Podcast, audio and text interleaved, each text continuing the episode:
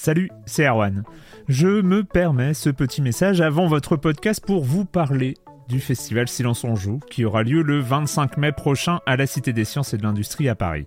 De 10h à 22h, on vous prépare une journée qu'on espère passionnante avec des discussions, des débats au cœur même de la Cité des Sciences et une soirée mémorable dans un grand amphithéâtre.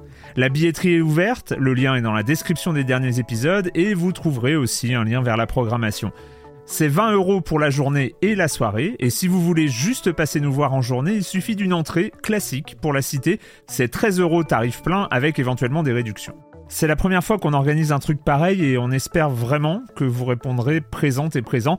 En tout cas, nous, on a très envie de vous croiser de rencontrer celles et ceux qui nous écoutent chaque semaine. Rendez-vous donc le 25 mai et je vous laisse avec votre épisode de Silence en joue ou de la bande-annonce ou de Gâchette gauche ou de Dans la boucle. Enfin bref, bonne écoute. Hiring for your small business? If you're not looking for professionals on LinkedIn, you're looking in the wrong place. That's like looking for your car keys in a fish tank.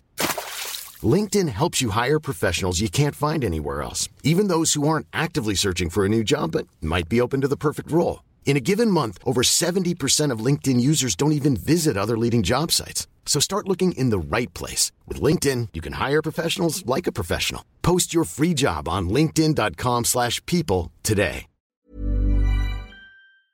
Silence en joueur, Cario, bonjour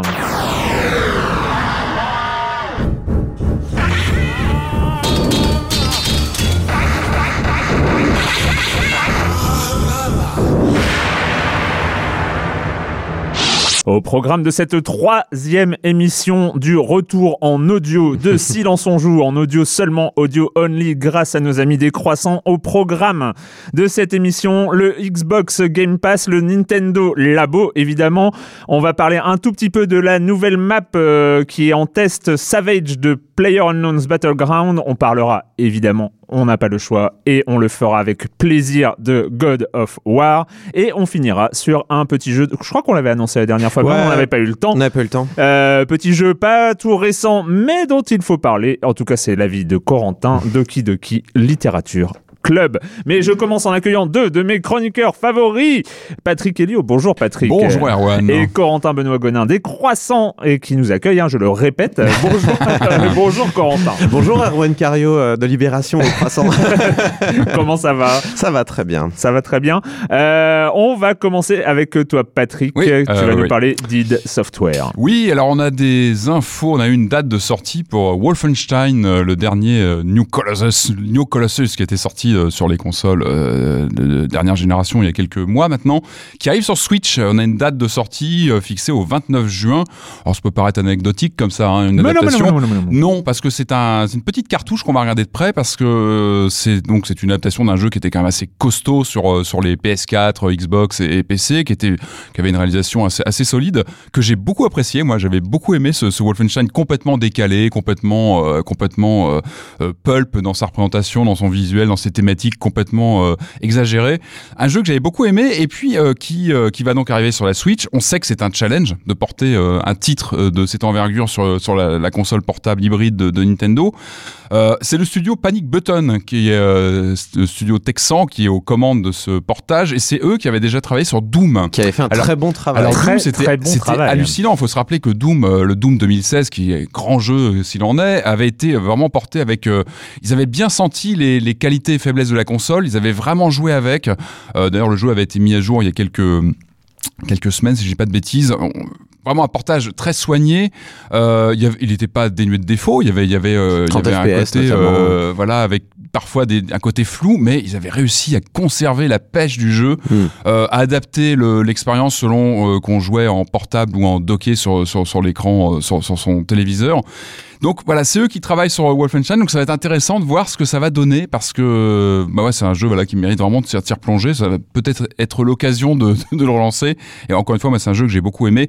On reste dans l'univers Doom avec l'annonce de la sortie de la bande originale de, du Doom 2016. Alors rappelez-vous la, la, la, BO de Doom. Ah, moi Doom, je, je, je respecte hautement ce, cette version de 2016. On en a longtemps mm, mm. parlé ici, on en parle régulièrement.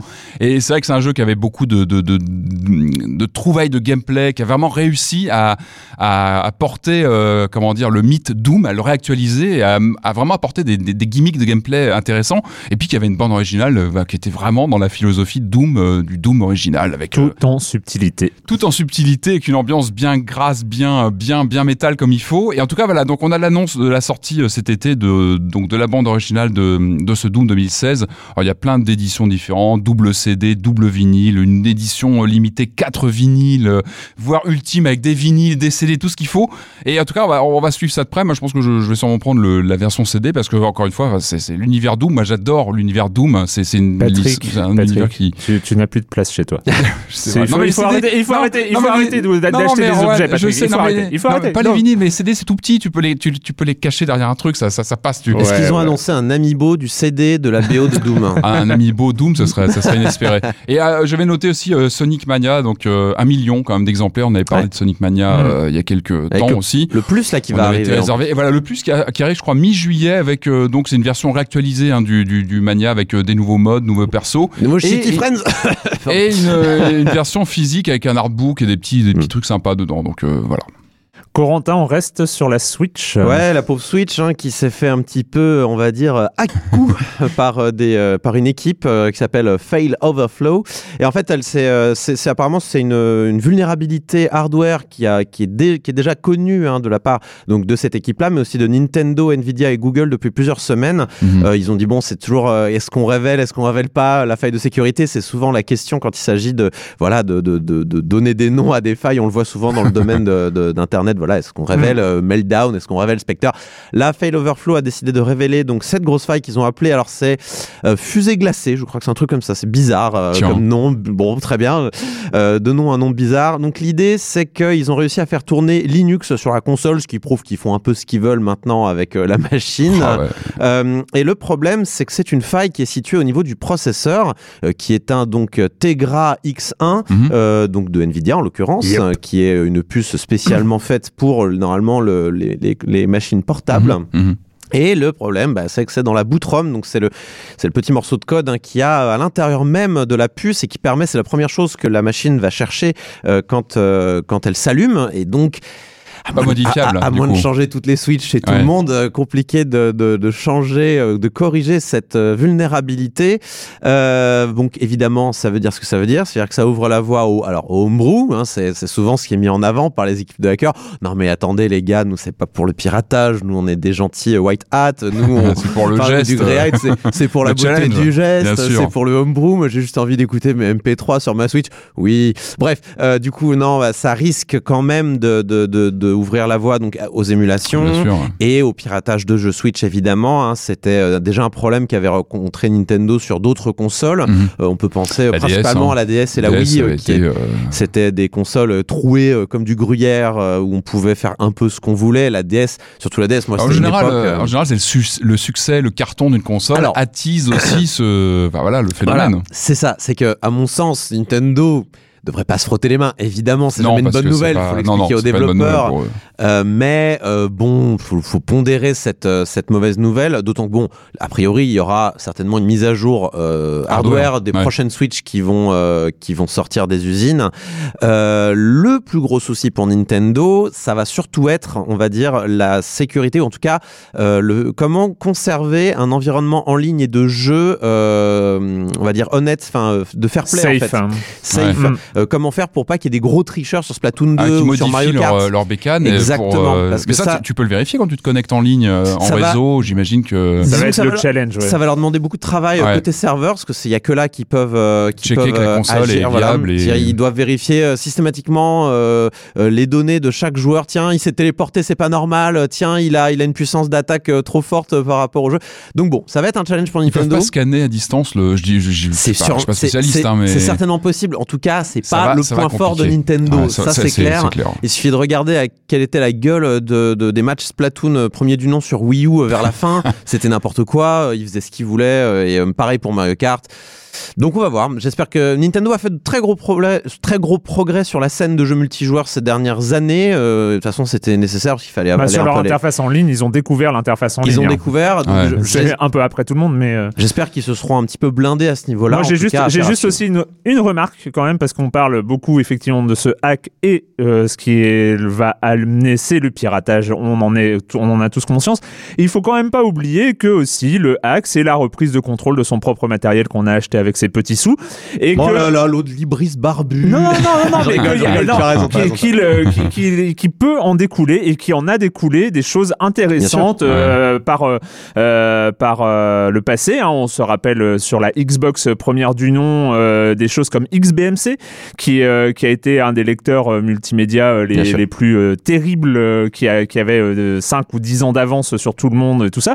Donc, il y a aussi, il y a Je- je aussi des choses, il y a aussi des choses positives C'est quand même une vision euh, euh, utopiste. Je suis d'accord avec toi. C'est une non, belle non, vision. c'est- c'est pas une vision Euh, utopiste, c'est qu'il euh, peut, à partir du moment où tu redonnes aussi le contrôle d'un matériel, parce qu'il faut bien voir que les consoles de jeux vidéo sont des choses hyper verrouillées, fermées. et tout ça. Et il y a des, et il y a des, des, des, des choses, Non, des, des débats légaux hein, qui sont là-dessus. Est-ce qu'on a le droit de verrouiller à ce point un matériel Mhm. acheté et euh, propriété de, de, de, de- du consommateur? Bon. Ça pose d'autres euh, problèmes. Après, moi, c'est pas forcément. Oui, il y a du piratage. Euh, on sait aussi depuis euh, beaucoup de temps que le piratage n'est pas la première chose qui nuit à l'industrie. Euh, c'est pas, euh, c'est pas ce genre Pour la de DS, choses. ça nu- en fait, le, le vrai problème, il y a, y a des réalités. Il y a le- l'ampleur. le Puis il y a des réalités de marché, c'est-à-dire que le, le vrai pro- le, le vrai problème, ça vient pour, surtout pour les petits jeux et les petits développeurs, qui pas, pas forcément Nintendo. Nintendo Hmm. n'aura n'aura pas n'aura pas un gros impact, je pense, sur ses ventes, parce que de toute façon, ce qu'ils vont perdre en jeu, ils vont le récupérer en Switch, parce que dès que si jamais la Switch est, est massivement piratée, bon, on va, les gens vont se dire, bah, je vais prendre la Switch puisque je peux avoir tous les jeux gratuitement. Le problème, c'est sur l'époque de la DS, c'est que c'était surtout les petits développeurs et les éditeurs tiers qui, qui, qui se faisaient pirater les premiers parce que c'est les jeux qu'on n'achetait pas. euh, Bien et- sûr, bien et sûr. voilà. ce qui a rendu Alors, le ap- crack de la, de la machine. Après, Non, je je, dis- toi. je, je- je dis pas que c'est complètement inoffensif, mais, mais- je dis que il n'y a pas que du négatif. C'est quand Je même suis une boîte- de qui s'ouvre et qui peut être dangereuse même pour le pour, pour la plateforme. Après, Euh, euh, après, je suis d'accord avec Erwan que euh, pour tout, enfin, souvent les avancées euh, proviennent des, des transgressions et qu'en l'occurrence, le hacking euh, euh, naît et grandit dans cette culture-là et a fait de, de belles découvertes et de belles innovations grâce à cette culture-là. Je pense qu'il faut trouver un moyen de marier un petit peu euh, transgression et, euh, et, et Je- réalité je- je te-. Je laisse très ce mot de la fin. tout ça. Je mais- te laisse ce mot de la Très fin. très euh, mi- middle ground. Le com des coms d'il y a deux semaines, oui, la semaine dernière, c'était les vacances. Euh, on va commencer avec euh, Jérémy Israël à propos de Fortnite. C'est vraiment un truc de fou, tellement repré- représentatif de notre époque, même si je sais que je n'y jouerai pas. Je me, tape des, je me tape des extraits sur YouTube, c'est un gameplay vraiment addictif. On ne peut pas prétendre comprendre cette génération de jeux vidéo sans s'y intéresser. C'est pour ça qu'on Ah, c'est a- pour ça qu'on a, on s'est senti quelque peu contraint, hein, quelques mois après la sortie euh, de l'aborder dans Silence on joue. Euh, Mika Mused qui dit euh, bon j'ai fait un gros commentaire, j'ai tout perdu. Donc en résumé, voilà, oui ça arrive, ça arrive, ça arrive. C'est c'est les hackers encore. C'est ça. Sur Fortnite, j'ai 41 ans, génération 80 et tout le bazar. Euh, Pas trop jeu Bien. multi, plutôt jeu solo et rétro. Mais Fortnite m'a pris de court. Euh, Tout d'abord en regardant quelques streamers français, puis des US et en l'essayant moi-même. Alors, il a quelques remarques, Corentin. On peut même, on peut gagner même en ne tuant personne et c'était encore plus euh, drôle et oui, gratifiant. en- tu veux dire en, Avec en- la zone- ah oui, avec la zone. Bah oui, Non, comme je dans pense. PUBG. Bon, je sais pas. euh, peut-être en faisant tomber quelqu'un, en lui cassant sa structure, peut-être. Je, je sais pas. Mais euh, Bah non, dans, parce dans- que tu le tues. Dans PUBG, techniquement, tu peux le faire aussi. Il y, a, y a des mecs d'ailleurs, ils se font des défis, genre je vais tuer personne. Euh, ils attendent juste que quelqu'un tombe ou que quelqu'un se fasse écraser par sa propre voiture. Ça arrive. C'est Voilà. ouais, c'est très excitant comme. Et, euh, et il a une petite remarque sur et quand vous ne jouez pas, vous faites quoi qui m'a fait marrer. Mais je m'étais fait la même remarque aussi. Alors, il va falloir une, jouer une autre, euh, il va falloir ajouter une autre rubrique juste après celle-ci, intitulée Et quand vous ne regardez pas Netflix, vous faites quoi?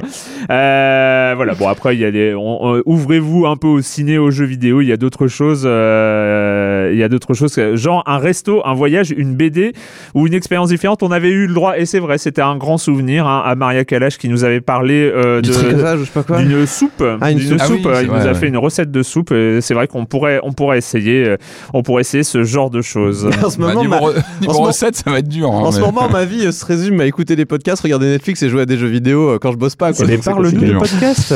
Parle-nous de podcast. Ok, ok. Un Eh, écoutez, je, je parlerai d'un podcast après cette série Netflix de fin de d'émission, euh, dont je vais vous parler parce que je trouve c'est important. Et enfin, Alan San, qui ne comprend pas euh, à qui ça peut intéresser euh, PC Building Simulator. Il y a des gens pour acheter ça, et encore sa version soft. Il avait demandé à ses deux collègues qui étaient techniciens en informatique. On voit bien qu'ils ont rien à foutre, comme si c'était intéressant de passer la moitié de sa journée à trouver pourquoi un ordi ralentit. De mon côté, c'est un peu pareil. Je n'ai jamais compris les jeux de simulation de travail comme Eurotruck, Farm Simulator, Train Simulator. Il n'y a rien d'impressionnant dans ces professions. Et en plus, ils cherchent vraiment de la main-d'œuvre. Si c'est la passion de quelqu'un, je l'invite plutôt à y aller pour de vrai.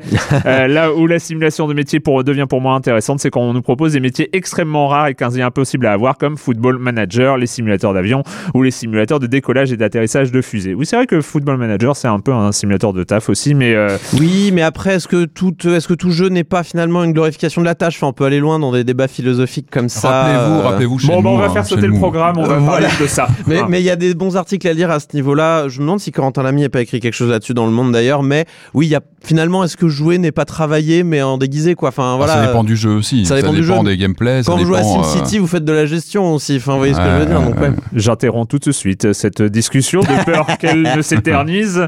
Et on va commencer euh, à parler de l'actualité avec toi, Patrick. Oui. Tu as essayé. euh, on va éviter. Alors, est-ce qu'on dit mot-clé Netflix ou pas plusieurs fois? Je ne sais pas. On va être on obligé. n'est pas obligé. Euh, ouais. du Ah oui, Xbox. c'est vrai que c'est interdit maintenant. le, Interdit. L'Amazon le- Prime du jeu vidéo. C'est- voilà, c'est le Bon. Xbox Game On va le dire une Pass. fois. Alors, c'est quoi le Xbox Game Pass? Ah, il n'y a pas de jingle. Non, y a pas de Ah, jingle. Oh, Oh, ok. qu'est-ce que bah, c'est- bon, bah, Xbox Non, mais c'est Pass? le Xbox Game Pass. Voilà, Non. tu l'as eu ton jingle. Merci, Mais qu'est-ce que tu veux? Mais qu'est-ce que tu veux Ah non, mais c'est vrai, non, non, Non, je, je sais pas, j'attendais. le, le, le truc de Euh, lancement. euh, de- C'est vrai, non. non, mais c'est l'habitude, hein, Ouais, c'est le rythme aussi Bah euh, posé par, par l'émission. Euh, alors oui, alors c'est bah, un- c'est important le Xbox Game Pass. C'est pour ça que j'ai voulu le prendre en main, essayer un petit peu parce que euh, allez, on va le dire une fois, ça y est, c'est un peu ça peut se présenter comme le Netflix du, du, jeu vidéo sur Xbox. Alors quand- en quoi ça consiste? C'est simple, c'est qu'on paye une souscription de 9,99 par mois, si je dis pas de bêtises. C'est ça. Et Ce qui est aussi le prix de Netflix. Oups, pardon. Hop, je deux fois. Donc évidemment, on paye voilà 10 euros par mois et on a accès à euh, à peu 150, 170 jeux, je crois environ, euh, en accès euh, illimité. Mhm. Alors la comparaison avec Netflix euh, s'arrête assez rapidement dans le fait sur le plan technique, c'est que Netflix, on parle de streaming, c'est-à-dire qu'on a un accès à distance à des contenus qu'on voilà, stream comme ça sur le sur sur sur son sur son device à la maison. Là, avec le Game Pass, on télécharge les jeux en fait physiquement sur son, enfin physiquement non, mais ils s'impriment sur son disque dur localement et euh, et on les lance depuis sa, sa bécane. Alors ça change pas mal de choses. C'est-à-dire qu'on est moins tributaire de la qualité du streaming, c'est-à-dire qu'on est moins tributaire finalement de sa, de sa qualité En fait, de connexion. tu- par rapport à la, la comparaison, c'est avec PlayStation Now euh, qui. euh, Alors qui que, est- que je n'ai pas essayé, mais qui a priori peut avoir parfois des petits problèmes, mais comme Netflix, hein, euh, Mm. trois, trois fois, euh, d'artefacts ou des choses comme ça. Là, on n'a pas ce problème en fait. C'est-à-dire que là, on va télécharger son, son, son jeu en local et en fait, il s'active localement lorsque je vais lancer mon jeu. Je pense que la bécane vérifie sur son réseau si on a bien la, la licence euh, Game Pass Mhm. ou pas, comme on a la licence ou pas Gold lorsqu'on est Gold pour certains jeux qu'on a débloqués en Gold. C'est comme Et le jeu- Steam. Enfin, non, sur Steam, il vérifie que. il vérifie. Après, ça, se- euh, ça se joue en local. Et donc, C'est un gros DRM, quoi. c'est ça, exactement. Donc finalement, euh, ça, c'est vraiment le- la grande différence. C'est que je pense que même quand on a une petite connexion ou une connexion moyenne, euh, bah, au pire, on télécharge son jeu dans la nuit et après, on peut, on peut y jouer autant qu'on veut euh, localement sans être tributaire d'une connexion qui peut être, euh, qui Mais peut c'est être pas, euh, c'est, pas la première fois. Il y avait eu pas mal de tentatives, notamment sur PC, de faire ces services de jeux par abonnement. Par abonnement, il y avait déjà eu des choses. Et là, et là, d'après ce que j'ai regardé, on est quand même sur du fond de catalogue. Alors- on n'est pas. euh, Alors voilà. c'est ça. Alors moi, ce que je voulais essayer, c'était le fonctionnement. Le fonctionnement marche très bien. C'est-à-dire que quand Hmm. on, on lance son abonnement, etc. En même temps, télécharger des jeux sur une Xbox. Oui, mais c'est. Il n'y avait, pas- il y avait pas un défi technologique d'ampleur. On est d'accord. il- il est mais- pas sur Windows 10 aussi d'ailleurs Alors si, en fait, c'est les jeux euh, Xbox Anywhere hein, Ouais. qui sont euh, Ah oui, oui, donc euh, qui sont H- voilà qui Oui, sont co- commutables entre Mmh, Windows qui sont et crossplay, enfin pas crossplay. Exactement, donc tout ça est, est concerné. Euh, moi, je trouve que ça marche très très bien en termes de bah, là, il- on- quand on se balade sur le sur son store Xbox, on a accès à, bah, au store classique, au, au jeu Gold, et on a donc maintenant cette nouvelle encoche Pass où on va aller piocher dans ces jeux, etc. Euh, franchement, c'est transparent, ça marche bien. On télécharge ces jeux. Moi, j'ai la, chance d'avoir la fibre, donc ça va très très vite. On, lance un jeu, hop, on l'a. euh, euh, ça, se, télécharge très très vite. Donc le fonctionnement, la première brique, on va dire de, de, de, de comment dire de structure euh, fonctionne bien. C'est-à-dire qu'on n'a pas grand-chose à en dire. Ça, ça, c'est assez transparent. Les jeux s'additionnent dans son dans, les contenus de sa bibliothèque. C'est assez transparent. ça, ça fonctionne bien. Alors euh, la question aujourd'hui, effectivement, comme tu disais, c'est au niveau du catalogue qui, je trouve, est assez euh, assez généraliste et fait Mm. très fond de catalogue pour l'instant. En fait, on a on a on a beaucoup de classiques, euh, beaucoup de jeux Microsoft. On a du Halo, du Gears of War. Euh, on a pas mal sur la cantine. On a beaucoup de jeux Xbox 360 Bah ouais, quand même. hein. C'est pas étonnant. ouais. Hmm. Beaucoup de jeux 360, donc c'est pas mal. hein. On a les trois Bioshock par exemple. Mm. C'est plutôt c'est plutôt pas mal. J'imagine que c'est là où Microsoft a, eu avoir, a dû avoir les deals les plus intéressants Je avec pense les aussi, je pense que là c'est plus facile de signer du, du 360 que Mhm. du que du One. Euh, on a du euh, on a du Tomb Raider, le, le dernier Tomb Raider. On a du Let's Shift dont on avait parlé. Il y a pas mal de jeux indés aussi. Il y a quelques quelques titres. On a du Bayonetta 360. Euh, moi je me suis refait du Resident Evil 6 par exemple, qui est, qui Ah ouais. donc lui c'est c'est T'as du du courage One. quand même. hein, Ouais, mais quand même, j'ai relancé. Mais c'est aussi l'intérêt de ces, ces plateformes. Ouais, hein. on, va, sûr. on va développer après. C'est aussi de se remettre sur euh, du Resident Evil 6, Mm. relancer du Resident Evil 1, euh, le remake ou du 0, euh, découvrir des, moi, des jeux Non, indés que j'avais un peu zappé, genre Final euh, un Resident Evil 6, tu l'as en boîte? Euh, oui, mais sur euh, PS3, donc faut voilà, PS... enfin, c'est, c'est toujours le problème. Hein, sur PC aussi, j'y pense, mais, euh, moi, je, voilà, je l'ai sur PS3. Mais, Donc, mais euh, c'est c'est bien ouais pour l'avoir facilement, le retrouver, pas forcément Bah, euh, demander si c'est compatible, pas compatible. Oui, c'est compatible, Ouais, c'est sur ta Xbox. on, quoi. paye quand même pour des jeux et c'est 10 euros par mois. Alors, c'est 10 euros par mois. On a aussi des jeux un petit peu plus récents. On a du Mad Max, hein, qui, était, Mm. qui était pas mal en open world. On a du MGS5 aussi. Enfin, là, là. C'est assez généraliste comme contenu. MG5 quand même. Ouais, c'est- je crois que c'est le, le préquel, si je dis pas de bêtises. Zeroes Euh, euh, ouais, je crois, ouais. Je sais Ah ouais plus s'il y a le MGS5 complet. À vérifier. Bon. Je, peux, je peux vérifier maintenant. On sent que, parle. a priori, le, le catalogue va être amené à se développer. Encore une fois, c'est la première brique. Moi, je voulais voir le fonctionnement. Le fonctionnement est transparent. Il y a un catalogue plutôt généraliste. Je pense très franchement que les hardcore gamers vont se dire, bah, ça, je l'ai déjà sur tel bécane ou je l'ai déjà en physique, etc. Je pense que là, il y a une base. Euh, le fonctionnement euh, fait ses preuves. Je- ça pose, un- je pense, plus des questions sur la consommation de jeux vidéo. Encore une fois, on est sur cette, euh, sur ce schéma Netflix hein, euh, qui, qui vise, euh, qui, qui amène à une surconsommation des jeux. Ça, quand on, on voit euh, du coup cet accès à 150 ou plus de jeux, on a cette, cette envie un peu de toucher à tout. Et, et je pense que ça questionne aussi notre rapport aux, aux jeux vidéo. Je pense que ça va poser des questions sur euh, L'aspect physique du jeu, est-ce qu'on ouais, a vraiment besoin euh, on est passé d'un. Moi, j'étais très attaché à mes jeux physiques. Après, on est passé au démat. Finalement, on s'y est fait, au dématérialisé. C'est vrai qu'on a eu cette habitude maintenant d'avoir ces jeux, ces jeux dans sa bibliothèque euh, démat. Va se poser à terme, peut-être avec cette, euh, cette émergence du, du syndrome Netflix dans le jeu vidéo, d'un autre rapport aux jeux vidéo. C'est vrai que. Je pense que l'attachement sera peut-être moindre sur ces, ces jeux qu'on va, qu'on va, va avoir comme ça. jeu tant- le jeu vidéo, l'accès aux jeux vidéo en tant que service, euh, comme euh, comme ça se passe euh, sur Spotify et d'autres Ouais. plateformes. Je pense ouais. que ça posera. Alors, est-ce qu'il faut pas aussi peut-être réévaluer les, les formats de jeux? C'est vrai que sur Netflix, on parle beaucoup des séries qui cartonnent. C'est beaucoup la série télévisée. Euh, c'est un, vieux mot, ça, la série télévisée, mais euh, des formats de narration différents. Est-ce qu'il faudra peut-être pas repenser aussi d'autres formats de jeux, les voir différemment? Ça, ça pose pas mal de questions. En tout cas, aujourd'hui, donc, euh, comme tu disais, donc le catalogue est encore un petit peu en développement. Ça, ça manque encore de, choses euh, vraiment péchues qui vont faire venir. Ni- Après, Ouais. Microsoft a fait des annonces, hein, a fait des annonces Mm. pour justement booster ce, ce, ce, ce- ce service qui, à mon avis, est important pour eux parce que ça va être un moyen aussi de fidéliser les joueurs, d'avoir une, une manne comme ça de, de, de revenus importante. Euh, ils ont annoncé qu'en fait, les, les exclus euh, Microsoft seraient dispo euh, Ouais. tout de suite sur ce service. hmm. Pour l'instant, c'est anecdoti- anecdotique. hein. Le, le premier, Mm. c'était Sea of Thieves, Ouais, qui a Sea fait of bon, Thieves. qui a pas été un carton monumental pour le moment, qui est encore en développement. Euh, y a, moi, par exemple, il y a des jeux qui commencent à me parler. Il y a euh, State of Decay 2 qui arrive euh, courant mai. Mm. Moi, c'est un jeu qui va commencer, va- qui me parle. Moi, j'avais Mm. adoré le premier. D'ailleurs, je l'ai relancé là avec le. Il est dans le service, donc je l'ai relancé sur Xbox One. Et euh, Euh, lui, il arrive sur mai, je crois qu'il y a PES 2018 qui arrive. Crackdown 3 sera aussi euh, dispo sur le service. Encore une fois, il faut pas se leurrer. Ces, ces plateformes, euh, elles vont nous faire venir, elles vont faire venir les joueurs par des titres. Ouais. Euh, Netflix, on se rappelle, hein, au début, on regardait Netflix de haut, et puis il y a eu House des, exclus, Cards, les exclus. Il y a eu Daredevil qui a commencé à faire parler de lui. Il y a eu Stranger Things. On a redit Netflix par. Euh, il y a Attention. Non, mais moi, euh, alors, même des, ou même bizarre- des, des- des buzz qui n'étaient pas forcément justifiés, Cloverfield aussi Bizarre- par exemple. Et c'est voilà, c'est aussi par des titres comme ça en exclusivité euh, qui peuvent faire venir euh, des Bizarre- gens sur bizarrement, je, moi je, je trouve euh, en fait cette idée complètement anachronique euh, et totalement décalée par rapport aux usages en fait. C'est c'est un truc. le jeu vidéo aujourd'hui, on voit bien, c'est soit du game of services, c'est-à-dire de, des, Ouais, des des jeux, jeux qui, sur des années où tu qui, durent qui durent longtemps, soit des grosses sorties.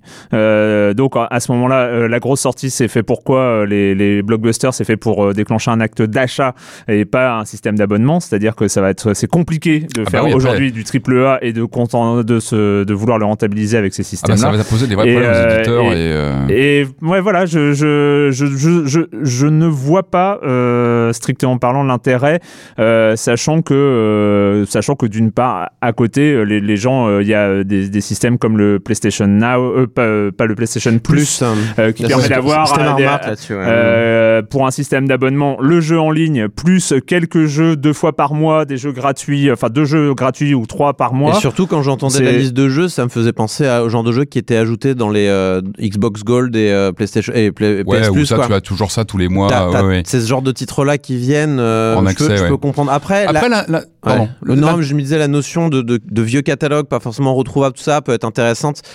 Mais c'est vrai que ouais, je suis assez d'accord avec Armand. Sachant que tu vois, EA a aussi son EA Access qui est un peu équivalent aussi en pour face ça, euh, c'est chez, pour ça. chez Microsoft. Je, je- je trouve ça euh, assez décalé par rapport aux usages et par rapport à l'évolution des usages surtout. en Encore fait. une fois, c'est les exclusivités qui pourront Ouais. marquer des coups. Et chez Microsoft, aujourd'hui, il y a, une, il y a une- il y a- comment dire, il y a un manque de, de titres exclusifs marquants. On voit aujourd'hui Ah euh, oui. qu'il y a- il y a- a- Donc du coup, c'est peut-être l'inverse qu'il faut faire, c'est-à-dire retrouver des titres exclusifs avant de lancer ce genre de choses. Sony, que- Sony ou Nintendo pourraient le faire, ça. Mais Moi, je pense que la pérennité de ce service va dépendre aussi de Microsoft, de la façon dont ils vont alimenter aussi en titres forts. Voilà, euh, moi, State of Ouais. Decay 2, c'est un titre que j'attends beaucoup là, courant mai. oui, mais tu vas l'acheter. Tu vas pas t'abonner à Xbox Game Pass. Après, c'est voilà, c'est un abonnement, tu peux venir repartir comme tu veux. Ça peut être un des, des points d'entrée Allez, à, à on voir va par- sur la durée. on va parler de carton maintenant, hein?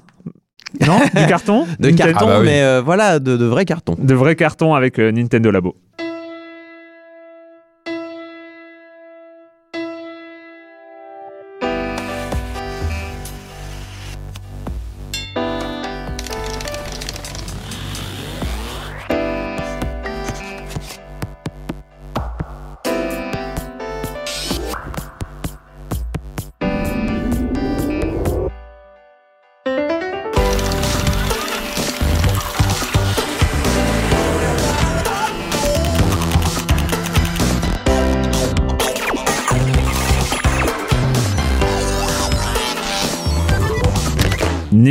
Nintendo a tous été un peu scotchés en janvier quand on a vu Scotché ces... carton, elle est bonne.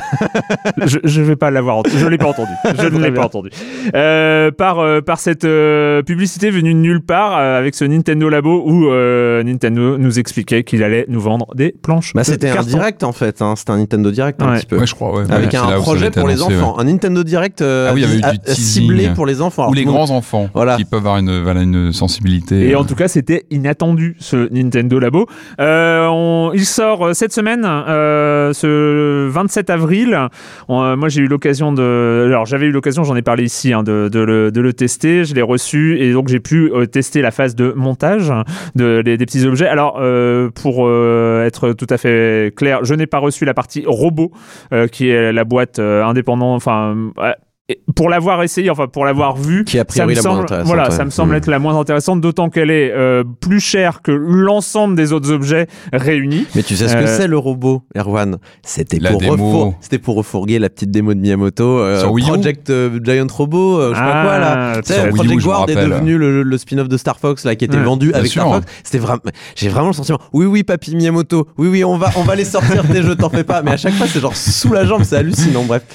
Et donc on- euh, ce ouais, Nintendo Labo. Alors euh, moi j'étais curieux euh, notamment de la phase de montage. J'avais monté la, la petite voiture en fait qui est une sorte de, de tutoriel hein, euh, qui se monte en 10 minutes. euh, alors 10 minutes en étant large. Hein, et c'est quel- c'est Alors, le carton, il est de quelle qualité? Ça, c'est Et la question. alors, Ça la quoi, première, alors déjà la boîte se présente comme la boîte est très remplie. Là, C'est-à-dire que toute l'épaisseur de la boîte, il y a, je crois, à peu près 25 planches de carton à l'intérieur de cette boîte. C'est-à-dire euh, il y a toute l'épaisseur de la boîte, c'est c'est- c'est- c'est du carton. C'est lourd. Le carton est de très bonne qualité. Alors je ne connais pas, je pense qu'il doit y avoir d'énormes qualités de carton Ah bah comme il y en a oui, pour le bois, pour euh, ce genre de choses. Eh bien, dans les Je- commentaires, les nerds du carton euh, vont juger, Voilà. vont mettre une Mais, note. mais en tout cas, le, le- le fait est que c'est euh, un carton absolument idéal pour être manipulé, pour être euh, plié. il tient, pour, le- euh, il, tient, le- il tient les pliures, il tient Voilà, la oui, oui. manipulation. Tout à fait. Mais ça, à fait. Arthur. ça devait être un choix difficile parce que je pense qu'il fallait le faire suffisamment solide pour que ça soit à Ah bah l'épreuve oui, du jeu et en même temps suffisamment fin pour que ça puisse se plier facilement. Quoi. Tu peux pas prendre un carton de déménagement et espérer faire des trucs avec. Quoi. C'est ça. Et alors, le, le- le truc, c'est que, euh, bah, pour.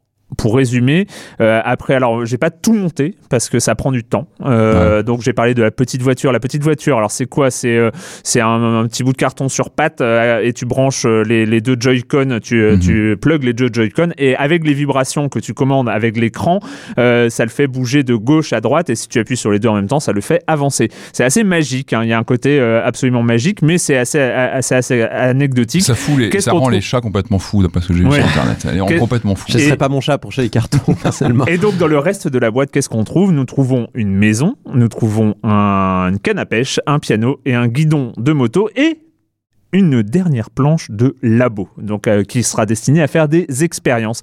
Et c'est un des- cartouche. et, une cartouche et la cartouche euh, des jeux évidemment. Non, pas des jeux. Oui, il y a les jeux, mais il y a le jeu presque principal, c'est il y a la notice de montage dans cette carton, dans ce carton, dans cette Dans la, cartouche. dans la, ah, dans le cartouche, d'accord. C'est-à-dire que en fait on lance et c'est avec euh, l'écran de, de la Switch que nous allons apprendre à monter Mmh. les choses. Et là, Ah, comme dans Lego là, Dimension. c'est Oui, oui, c'est vrai un Ouais, petit peu. c'est- une leçon de design. C'est une leçon de design à tous les gens de la planète qui font des modes d'emploi, qui font des modes de montage. Écoute, C'est- Ikea Mais, mais carrément quoi. Enfin, t'es, t'es- t'es C'est en juste en 3D, train- non Du coup, tu vois, C'est- tu vois les, les cartons en 3D. C'est en tout ça 3D, c'est animé, c'est euh, tu choisis ton, ton rythme, tu peux tourner autour, c'est bruité. Mais alors c'est c'est un détail, hein, c'est un Mhm. détail, mais c'est bruité, c'est-à-dire que tous les mouvements ont des sons différents. Ouais. Euh, euh, quand tu plies, ça fait un son. Quand tu euh, enclenches Mhm. quelque chose, ça fait un son.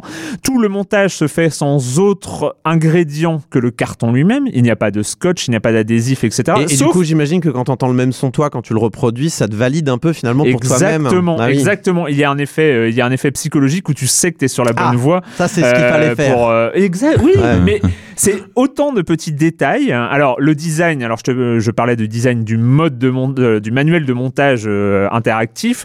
Il y a le design des cartons en eux-mêmes, c'est absolument incroyable. Il n'y a aucune faute, aucune erreur de goût, aucune erreur euh, euh, mécanique. En tout cas, j'ai trouvé il y a énormément de moments dans les montages. Donc, euh, moi, j'ai fait la canne à pêche et la maison. Euh, Il y a énormément de, de moments où on se dit, mais ces gens sont des génies. Ouais. Comment ont-ils fait? Comment est-ce que euh, je réussis à faire un moulinet de canne à pêche avec des bouts de carton? Et ça marche et j'y arrive et, euh, et c'est à un moment, alors euh, pour euh, la maison, il faut compter entre une heure et demie et deux heures de montage. Pour la canne à pêche, un peu euh, entre une heure et une heure et demie. Euh, Tu parles en temps adulte ou en temps plutôt enfant en temps adulte. En temps adulte. En temps adulte. Alors, euh, j'ai euh, pour pour en parler, donc j'ai essayé de j'ai essayé hein, j'ai essayé d'interviewer mon fils Arthur, qui va donc nous parler de de Nintendo de Nintendo Labo. On l'écoute. Comment est-ce qu'on a fabriqué la canne à pêche chez la maison Avec du carton. Et comment on a fait? On a regardé sur la. Sur la tablette qu'elle nous disait. Et toi, tu as fait quoi? Et moi, j'ai appuyé pour que ça avance Et est-ce que c'était trop long? Un peu. Et donc après, comment est-ce qu'on joue avec la maison? Raconte-moi. Il faut mettre des trucs dedans. Et après, elle marche. Et il y a quoi dans la maison? Rien. Bah, Il y, a... y a une bestiole. Qu'est-ce qui se passe dans la maison? Non. Euh, je croyais que dedans la maison, dedans le carton. Ah oui. Erwan, je Oui. crois, je crois qu'on t'appelle derrière. Voilà. C'est un peu c'est un peu le danger hein, euh, quand on fait une interview un peu comme ça euh, improvisée. Il y a des éléments extérieurs qui euh, qui, qui se font qui qui qui, qui arrivent. hein, voilà, Oui. hein, il faut faire avec. Donc euh, en fait, il là Arthur donc nous parlait de euh, la maison. Donc la maison est une euh, la- le, le jeu est assez un- assez original. Donc c'est un- une sorte de Tamagotchi. Euh, donc on a un petit monstre qui est à l'intérieur de la maison et on a trois objets qu'on va pouvoir insérer dans trois euh, dans, dans, dans trois trous qu'il y a de sur trois faces de la maison, en dessous et sur les deux côtés. Et en fait, c'est donc on a euh, un- une sorte d'interrupteur, une manivelle et un bouton poussoir. Hmm. Et en fonction du lieu où on va les mettre, de la combinaison entre les deux, ça va faire différents, euh, différentes choses. Par exemple, si on fait euh, le, le, le, le sort d'interrupteur, enfin c'est une, voilà, euh, qu'on met sur le côté, ça va faire un robinet. Euh, ça met un robinet et puis si on l'actionne, ça fait de l'eau. Ce euh, qu'il faut comprendre, c'est que sur une face des maisons, il y a l'écran de la Switch en fait. Exactement, Hmm. on met l'écran de la Switch devant. Qui, donne en fait le monde euh, imaginaire de la maison. Et alors du coup, ça marche comment les boutons? C'est des autocollants réfléchissants, c'est ça C'est euh? Ça. Donc en fait, j'ai dit qu'il n'y avait que le carton. Il y a quelques éléments euh, d'autres, notamment par exemple pour la canne à pêche, il y a la corde. hein, évidemment, Ouais. c'est pas, elle va pas être en carton. Et il y a des. Alors c'est le, le point le plus euh, technique, mais c'est encore une fois sur l'interface, c'est super bien expliqué. C'est il y a des petits autocollants réfléchissants à coller à certains endroits pour que finalement ça marche comment? C'est euh, caméra, la, la hein. Wiimote de, euh, de- du Joy-Con droit, je Droit crois. avec un Euh, capteur. qui a ouais. une caméra infrarouge le et, qui, rouge, euh, et, et voilà c'est et qui va repérer tout ça qui va repérer les notes de piano qu'on est en train de jouer qui va repérer euh, alors ça ne sert pas dans la canne à pêche mais qui va repérer différents objets qu'on peut mettre dans la maison etc alors j'ai pas désespéré hein, euh, on a continué à parler de Nintendo Labo avec Arthur et donc euh, est-ce que tu peux me raconter euh, qu'est-ce que ça fait quand on met des objets? Ça fait Et ben l'animal il a des trucs. Et si on en met deux, ça fait des œufs. et tu peux me raconter un jeu? Ben, il faut l'accrocher au ballon. Après, il monte dans les nuages et il faut qu'il s'éclate tout seul. Attention parce qu'il y a des pics qui avancent. Et euh, quand on met euh, la petite, le truc qu'il faut tourner euh, dans, la, dans la maison, ça fait quoi? Ça fait des trucs qui tournent. Mais quoi? Un ventilateur Toutes de sortes. Maman, il a arrosé ma robe. Il faut la mettre à la laver. Voilà. Alors, encore une fois, nous étions, euh, nous étions interrompus dans une grande conversation. La donc, robe euh, est incluse dans la boîte de jeu Non du coup Ah non Bon, Dommage. Ah, tu l'as sur- euh, senti comment, Arthur? Est-ce qu'il a cru au truc ou est-ce qu'il est resté devant une console? Tu l'as, tu l'as senti comment? Euh, alors, j'ai senti très emballé. Hein, donc, euh, Parce qu'il attendait, hein, ça Oui, il a, des il a- il a semaines, compté les jours même. Il a compté les jours euh, euh, depuis ça le moment bien. où on a, où on a testé. Ça J'ai- s'est pas dégonflé quand il a vu non, le truc non, arriver non, ça, ça s'est ça pas du tout gon- dégonflé. Euh, surtout, euh, il attendait cette maison hein, avec euh, donc euh, quand il raconte les jeux, c'est quand on met une certaine combinaison euh, euh, de d'éléments, on va avoir des jeux, ça va nous faire gagner des bonbons qu'on va pouvoir cuire dans un four, qu'on va pouvoir faire des gâteaux, qu'on va pouvoir donner au monstre qui va changer de couleur. C'est très bien fait. Alors, je le répète, je l'avais déjà dit, euh, j'ai interviewé mon fils notamment parce que c'est la cible Ouais, de ouais, Nintendo Labo. Tous les éléments de Nintendo Labo ne sont pas destinés aux adultes. hein. C'est euh, le, le- le temps de. En fait, ce qui est destiné aux adultes, c'est le montage. En Mais fait, oui. il y a une durée de vie de jeu pour les adultes de 5 ou 6 heures, le temps de monter les éléments. Et c'est vraiment drôle. Enfin, c'est vraiment une, une expérience que j'ai beaucoup appréciée. Tu- Et après, on donne ça aux enfants. Tu dis ça, mais euh, je vois pas mal de vidéos parce que les gens commencent à récupérer Nintendo Labo où il y a de la programmation, il y a du do it yourself, il y a des choses intéressantes quand même. Exactement. Donc ça, on va on va continuer. J'ai euh, deux petits euh, éléments euh, où j'ai essayé de parler de la canne à pêche euh, avec euh, Arthur. Alors raconte-moi la canne à pêche. Comment est-ce qu'on joue à la canne à pêche? Bah, il faut pêcher des poissons. Il faut pêcher des poissons. Et comment est-ce qu'on pêche des poissons? Avec la canne à pêche. Voilà. La euh, la canapé, ça. voilà. Euh, non, ne te. Ah, c'est trop chou la canapé.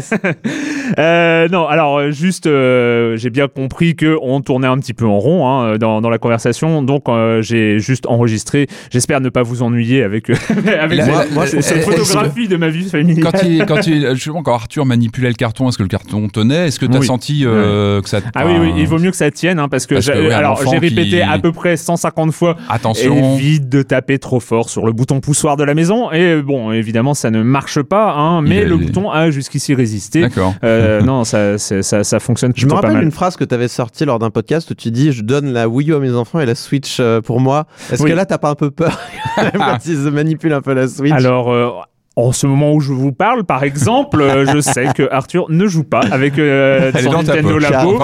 Et, et- et non, je, je serai présent, euh, je serai présent à chaque fois parce que Ah c'est. oui, bien. Alors, ceci dit, euh, l'écran de la Switch dans les cartons Nintendo Labo, il est inséré, Hmm. c'est-à-dire qu'il est à la limite protégé par le Mhm. carton. Il est, c'est moins, c'est moins euh, stressant de, de laisser un enfant jouer avec les Nintendo, euh, avec les cartons de Nintendo Labo parce que l'écran Mhm. est, est protégé et les manettes aussi sont, euh, sont enclenchées. Enfin, on va l'écouter juste un tout petit peu euh, jouer à la, à la canne à pêche. Bon bah je vais te laisser jouer maintenant, tu vas jouer à quoi? À la canne à pêche. Et tu vas pêcher quoi comme poisson? Des gros Des gros? Moi si je veux pêcher un poisson. C'est moi d'abord. Il dit, tu veux jouer? Le poisson, il dit, tu veux jouer? Il n'arrive pas à attraper, et là, il est parti. Ah non, il est pas parti, il est là. Il voit pas bien celui-là, dis donc. C'est parce que dans l'eau, on voit pas bien. Oh, c'est raté. Une rat, les bords. Oui, oui, oui. Oui, oui, oui, oui. Oui, oui.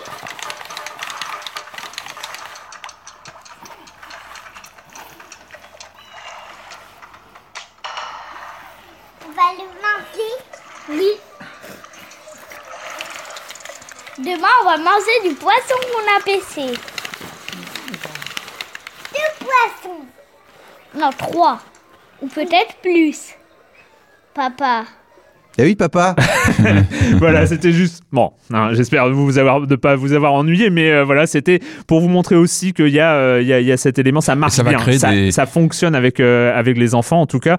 Voilà, je- j'en ai un Ça, peu. ça, ça sera un truc culte dans, dans 20 ans, il va s'en rappeler. Je pense, je pense que les gamins, ça va les marquer ce truc parce Ouais. que c'est quand même super original. Ouais. En fait, l'image, tu la recraches pas sur l'écran de télé du tout. En fait, Non. tout se fait en local avec la Switch en portable. Et donc le dernier élément hein, dont je voulais parler, peut-être le, le point un peu le plus adulte, mais en même temps qui va concerner un nombre limité de gens, c'est l'aspect labo, euh, l'aspect lab euh, Mhm. de, de. Nintendo Labo. On a déjà quelques créations qui commencent à, à émerger à droite à Oui, gauche. des euh, ouais. où on refait des Game Watch, C'est ça, euh, génial, ou ce, genre de choses. Alors c'est tout un, petit environnement de développement, euh, mais qui est assez bien conçu, qui m'a rappelé un peu le WarioWare Do It Yourself par. euh, alors c'est un peu c'est beaucoup plus simplifié que WarioWare Do It Yourself euh, que j'avais vraiment adoré pour euh, à, l'époque.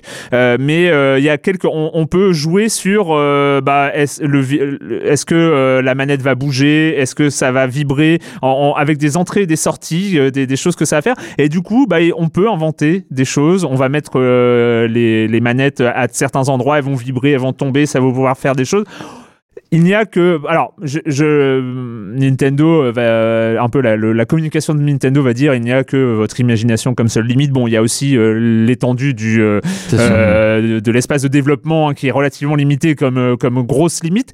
Mais on va commencer je pense à voir émerger quelques quelques applications marrantes. Et puis bah ça on, on- quand on revoit la pub aujourd'hui on voit aussi qu'il y a d'autres objets qui ne sont pas aujourd'hui disponibles qui peuvent arriver euh, à terme euh, des objets rebondissants des choses comme ça Ah ouais enfin euh, que bah, ils l'ont dit de toute façon Nintendo que c'était qu'un qu'un début et qu'ils allaient sûrement. il y a un truc euh, hein, qui ressemble un peu à un pistolet, un Ouais. truc comme ça qui, qui n'existe pas. Donc, euh, on peut imaginer plein d'autres applications et peut-être un labo, un lab un peu plus développé. Mhm. Moi, c'est un peu le euh, ce que ce que j'aurais env- envie de voir. Alors, donc là-dedans, il y a une planche à de carton en tout cas qui est destinée un peu à, à faire un peu ce qu'on Mhm. veut et, et tout ça. En tout cas, c'est, euh, je trouve moi une une très belle réussite et surtout voilà en termes de, euh, c'est vrai que la Switch euh, ne remplissait pas cette sorte de, de promesse de Nintendo récurrente qui est bah, Nintendo est le dernier euh, des euh, grands créateurs de jeux vidéo à s'adresser encore aux enfants parce que le jeu vidéo est Mm. devenu très très adulte quand même euh, ces, ces dernières années sauf certaines exceptions comme Minecraft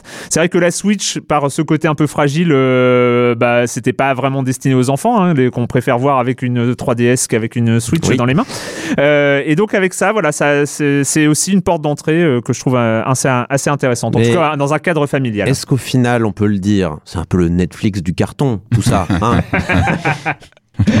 Allez, c'est fini pour Nintendo Labo. Euh, je n'ai pas non plus là, je le préviens, cette fois-ci euh, de, de jingle.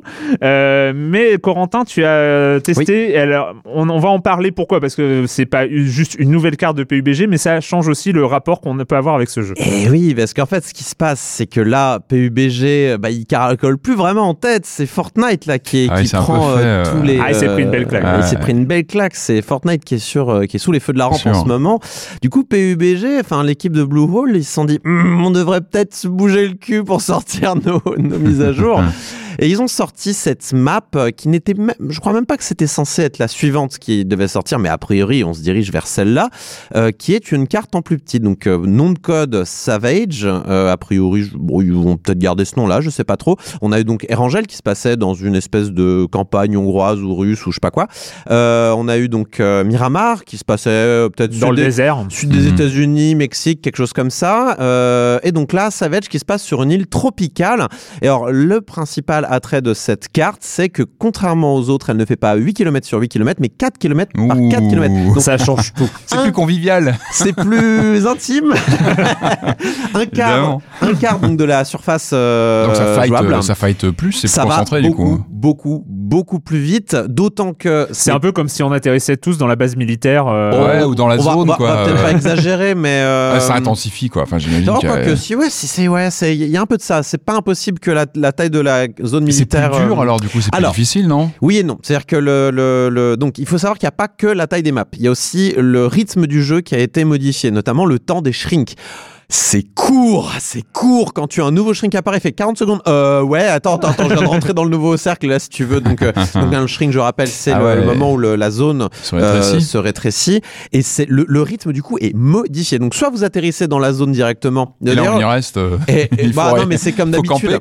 C'est comme d'habitude et vous pouvez camper, mais là Ouais. la camp est moins euh, rigoureuse qu'avant parce que euh, déjà il y a plus de passages Ouais, et puis euh, et puis les shrinks sont tellement rapides qu'en fait vous allez vite être même délogé par la zone elle-même. Et c'est limite plus dangereux de pas avoir connaissance de, ces euh, environnements euh, que bah, de continuer en déplacement.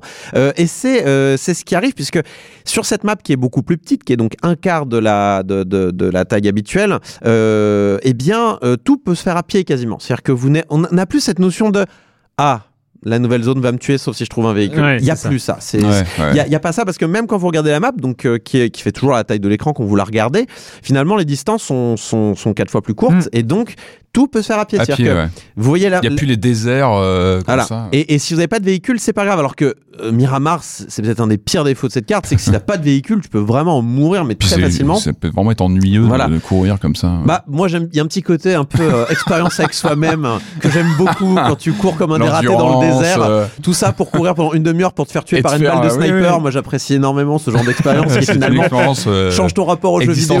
Voilà, est-ce que finalement ça n'est pas un peu vain? Bon, là on n'a pas ça.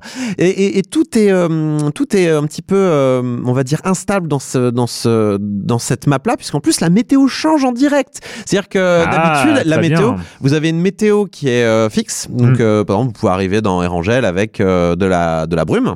Et ben là, non, il peut la brume peut arriver en cours de partie. ça ça change. tout. T'es là, tu te montes un sniper de ouf, et là t'as la brume, et t'es en mode non mais t'es sérieux le jeu Mais nique Voilà. Donc t'es un peu, euh, t'es voilà, ça, ça, ça- t'es obligé de un peu plus t'adapter. Mais en même temps, comme ça va très vite, euh, bon bah tu t'adaptes ou tu crèves assez rapidement et tu relances ta partie. Alors du coup, ça donne des parties très très très rapides. Alors comme tu comme vous pouvez en- vous en douter, avec des débuts, des premières minutes, mais d'une tension, parce que en fait t'atterris et donc souvent le premier réflexe quand on quand on arrive sur une map dans PUBG, c'est on regarde autour de ça.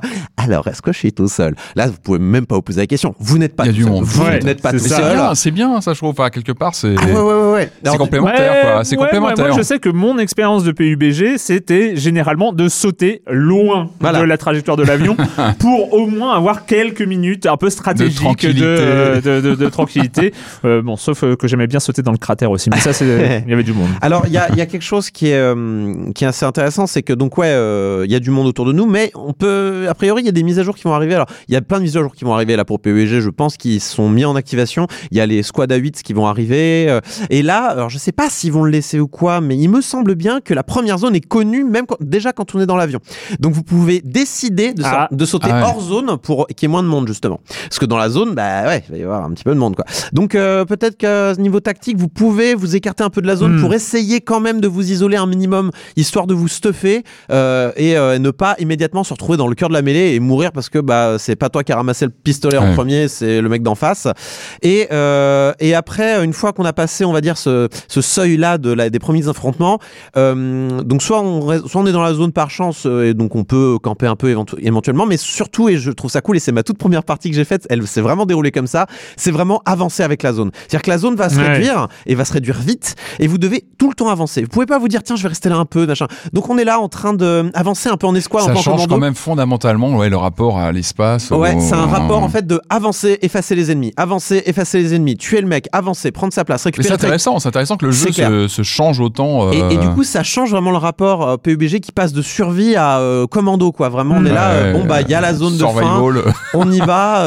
et les parties, évidemment, peuvent durer très peu de temps. Là, c'est un peu embêtant parce que comme c'est les tests serveurs, et ben, évidemment, on attend assez longtemps que les maps se remplissent et qu'on joue. Donc, on attend plus qu'on ne joue finalement sur les tests serveurs actuellement. Mais quand ça sera ouvert à toute la communauté des joueurs, bah, évidemment, ça, Ah, j'ai que 10 minutes, hop, tu te fais une petite savage, ça va vite. Et attention, parce que là, dans cette map-là, ça, ça m'est arrivé au début, je, il vous donne, dans, sur le test serveur, il vous donne plein de caisses et plein de clés pour vous amuser à, essayer un peu les, les trucs. Je me suis habillé en kéké légendaire des années 70. C'était bon, ça. magnifique. Je m'étais mis un pantalon rouge, flashouille. Erreur dans Tu la... penses, que- tu penses que c'est une, une Je me réponse suis fait euh, taper dans le Est-ce que cul. tu penses que c'est une réponse à Fortnite en fait euh, Certainement. c'est Au côté Oui. plus dynamique, Oui, oui. plus euh, rentre dedans, cas- rapide. Mais en tout cas, et pour conclure, habillez-vous vert. Habillez- Habillez-vous discret dans jungle, c'est très important. Voilà. Donc très bien. Savage, c'est bien, ça, ça renouvelle le concept et euh, on va voir euh, aussi ce que va donner euh, Fortnite avec le 50 versus 50, même si a priori je suis un peu plus sceptique. Voilà. Alors, autant vous dire qu'on n'est pas du tout, du tout dans les temps. du tout. Mais on va, ça ne va pas nous empêcher de parler de la grosse sortie. Bah oui, on peut pas, celui-là, on peut pas le reporter d'une semaine parce que c'est le retour euh, assez inattendu à ce niveau, il faut bien le dire, de célèbre Kratos. Alors je suis un homme. Comme toi. Non. Nous ne sommes pas des hommes. Nous sommes plus que ça.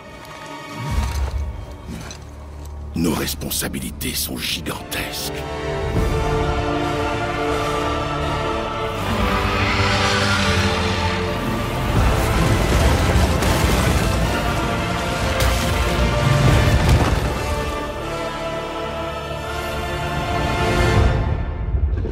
Tu peux tuer un truc aussi gros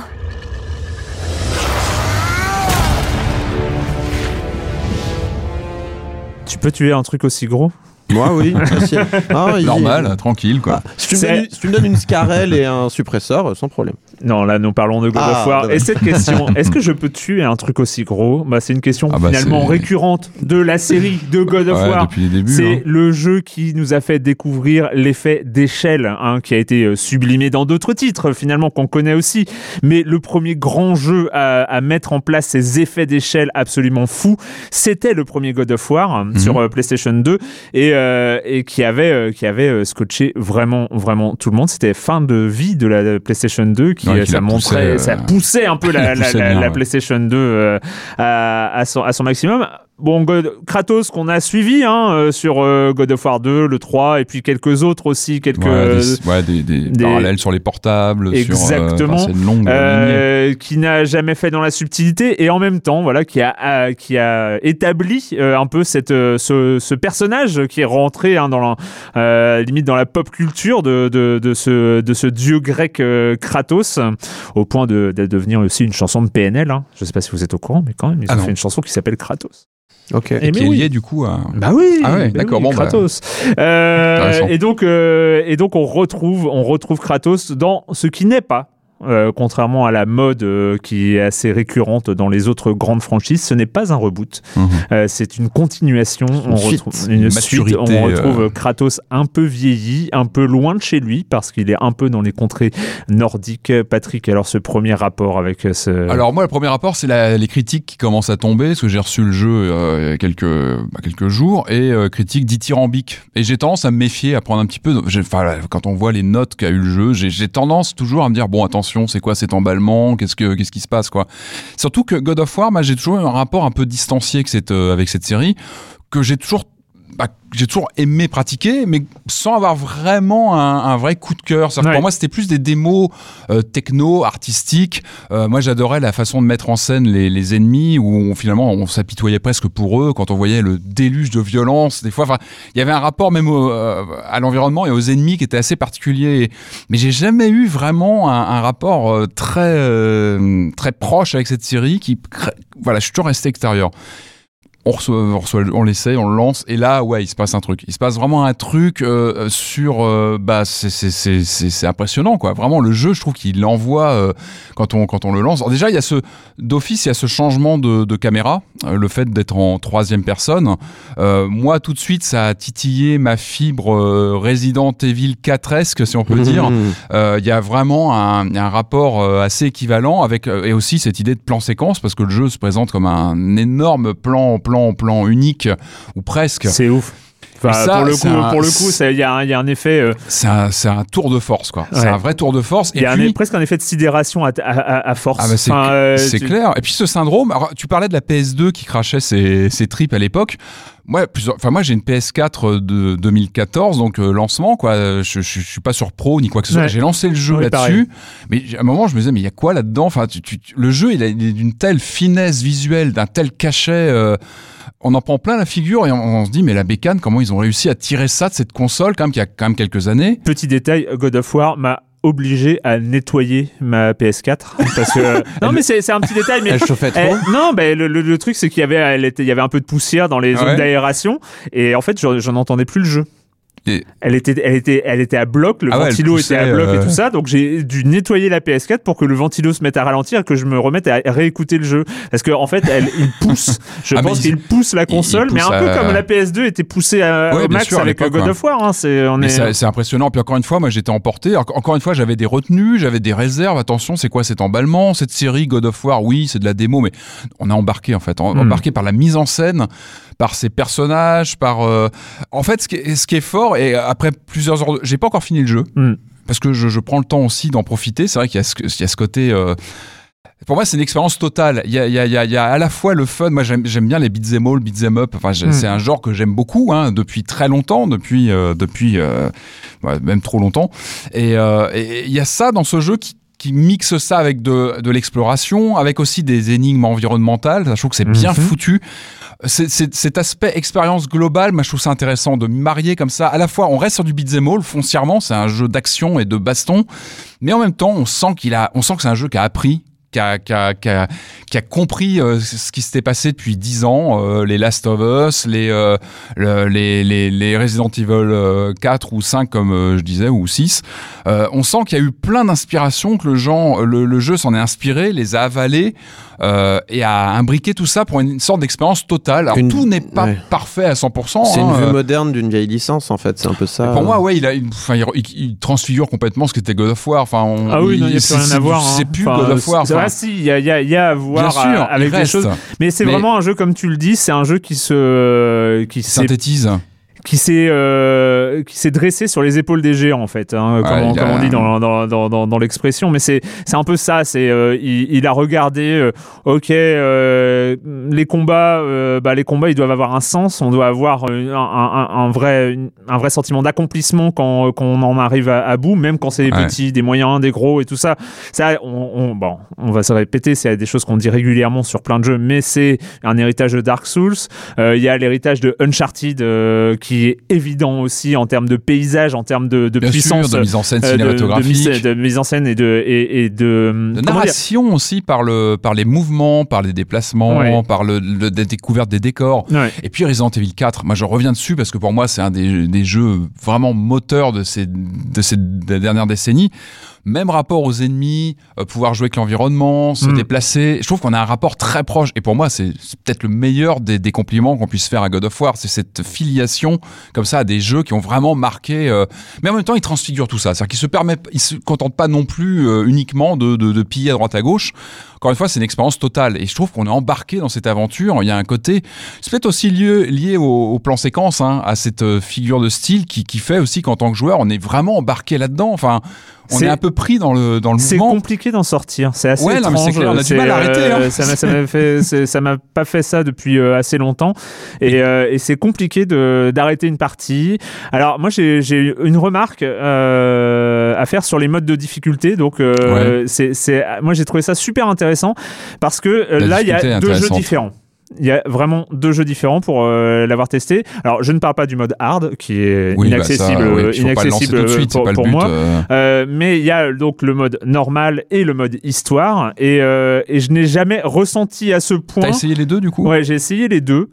Et, et j'ai jamais été autant, entre guillemets, frustré par le mode histoire. J'ai pas essayé le mode histoire, C'est-à-dire que a... le mode histoire enlève énormément euh, de ce qu'amènent les combats. Ouais, C'est-à-dire les, les, doute, les- ouais. les combats Ils deviennent sont une pas tous formalité. faciles. Hein. Il y a Ah, des non. combats, il y a des moments très très vite, au bout de Mais 2-3 non, heures de jeu, on s'en prend, plein la tronche. Ils sont. Et c'est bon. Mais oui, voilà, c'est ça. Et, bon. et alors, le mode histoire, qui a, euh, bon, on avance, on, on, apprécie euh, un peu l'univers et, et ce genre de choses, mais on perd carrément. C'est assez étonnant. Je pensais qu'il y aurait une petite baisse dans la difficulté. Non, non, c'est. euh, Il on de- bah, y a des combats quand même Il y a encore. des combats, mais il n'y a, plus de euh, difficultés. d'accord. alors, alors qu'en fait, il faut bien voir que le système de God of War, donc euh, c'est un système basé sur euh, deux personnages. Donc on joue Kratos et on est accompagné d'Atreus, euh, son, Son son fils. fils. qui lui tire à l'arc. Et, pas un- c'est- et ouais. là, pour le coup, c'est une belle trouvaille dans un système de beat'em all.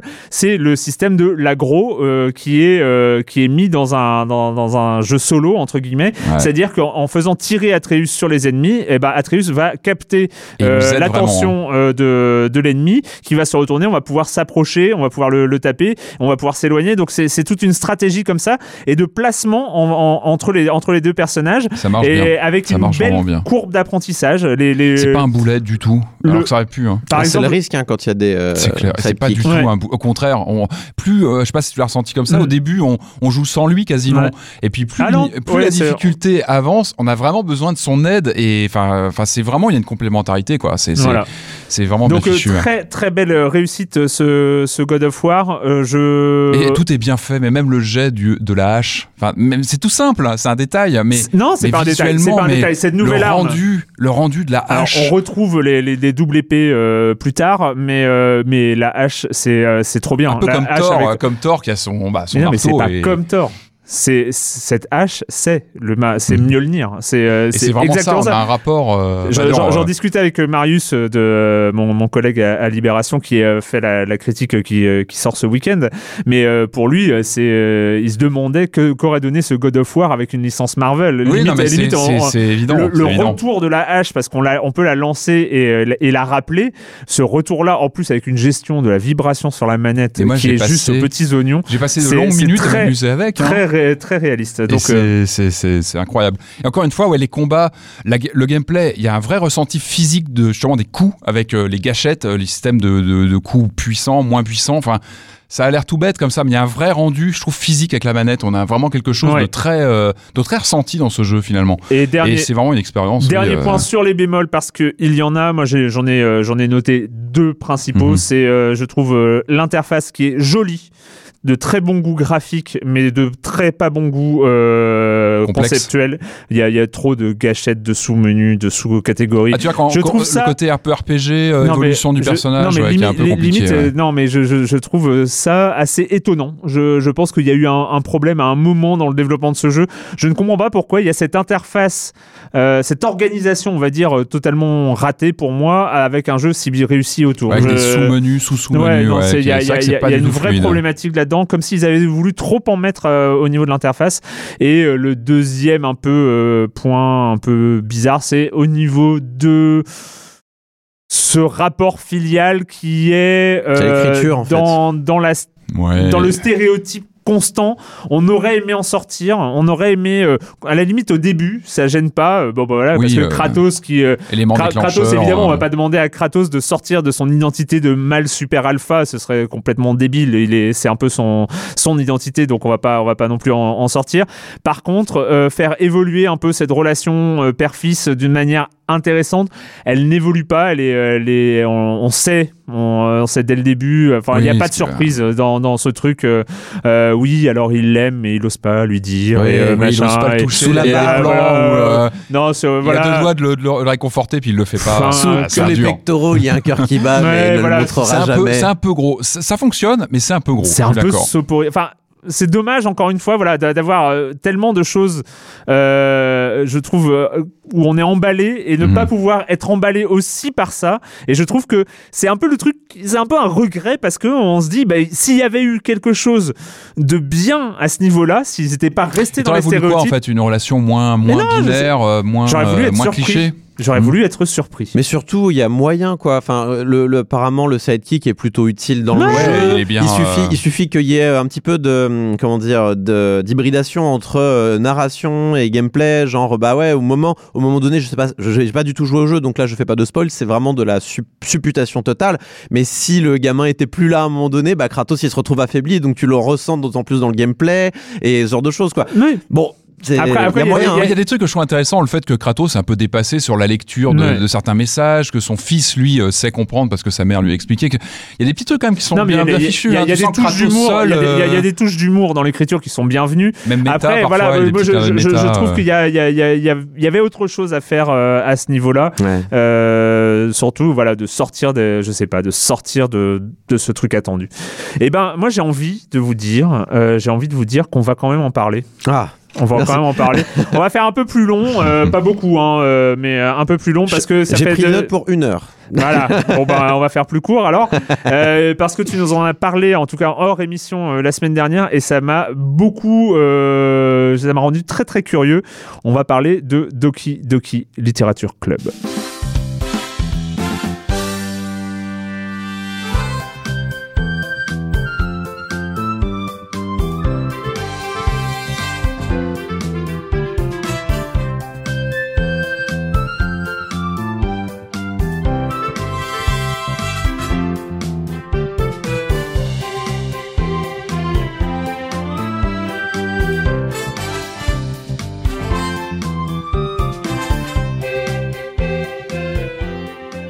Est-ce que tu peux battre une musique aussi énorme hein? Bah, je sais pas, la semaine dernière déjà, euh, tu m'avais dit. euh, enfin, non, c'était il y a deux semaines, euh, on avait déjà une musique assez rigolote.